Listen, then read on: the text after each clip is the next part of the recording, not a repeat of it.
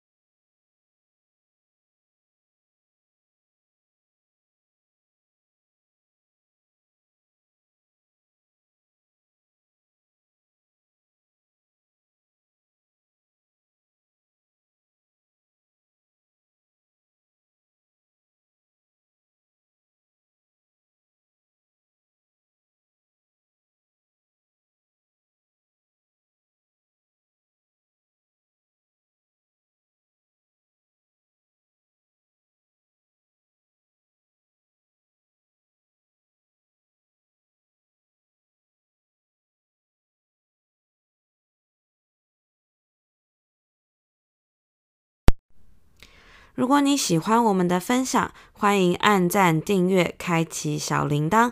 愿神的话每一天成为我们随时的帮助。你也可以把连接传给需要的人。愿上帝祝福你，阿门。